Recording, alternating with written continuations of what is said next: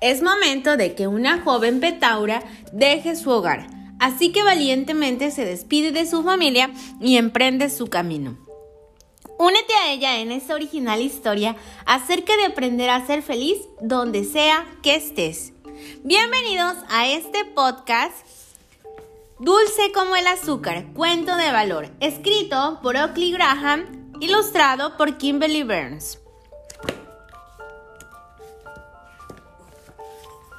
Había una joven petaura conocida como la voladora de azúcar. Vivía felizmente en un acogedor árbol con su mamá, papá, hermanos y hermanas.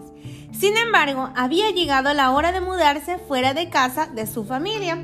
Ha llegado el momento que busques tu propio camino en el mundo, le dijo mamá con orgullo. La joven voladora no estaba segura de encontrar su camino en el mundo, pero intentó ser valiente, se despidió de su familia y emprendió su camino. El hogar perfecto, pensó. Después de mucho trabajo, la joven voladora construyó una muy buena guarida. La voladora de azúcar estaba muy orgullosa de su nueva casa, pero extrañaba el árbol de su familia. No estaba su mamá para despertarla por las mañanas, ni su papá para traerle un dulce néctar a la hora de la comida, ni sus hermanos para jugar con ella. Por primera vez en su vida, la joven voladora estaba sola. Cerca vivía una familia de zarigüeyas.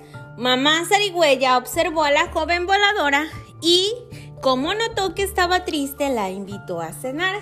Primero se comió la reserva de néctar de mamá zarigüeya. Luego se comió toda la miel de mamá zarigüeya. Tú sí que tienes dientes dulces, le dijo mamá zarigüeya sonriendo.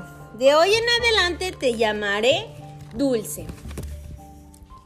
Dulce se sentía cada vez mejor en su nuevo hogar y le encantaba jugar con sus vecinas zarigüeyas, pero no le gustaba cuando los bebés la molestaban por ser diferente a ellos.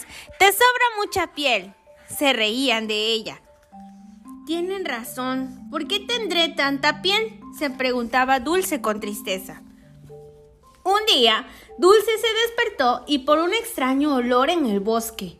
De pronto, la calma se terminó cuando los animales grandes y pequeños corrían asustados, preguntándose de qué estarían huyendo los animales. Dulce rápidamente subió a la copa del árbol y vio ¡Incendio! El incendio se movía tan rápido que iba destruyendo todo lo que estaba en su camino.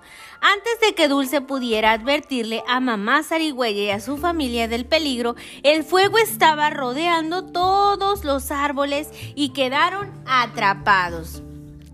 Sin pensarlo, Dulce se lanzó desde las ramas de los árboles y abrió sus patas y brazos.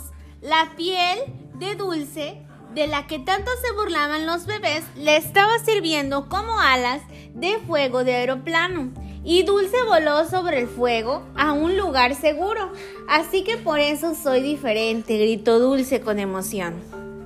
Ahora, Dulce tenía que encontrar ayuda para mamá Zarigüeya. Brincando de un árbol en árbol, vio a un grupo de canguros a distancia. ¡Ayuda! ¡Ayuda! gritó Dulce. Hay un incendio en el bosque y mis amigos están atrapados. Los canguros escucharon el grito de Dulce y la siguieron de regreso al incendio. Los canguros brincaban de un lado al otro usando sus enormes patas para apagar el incendio. De pronto el incendio se apagó y mamá Zarigüeya y su familia estaban a salvo. Dulce había salvado a sus amigos y se sintió orgullosa de sus logros.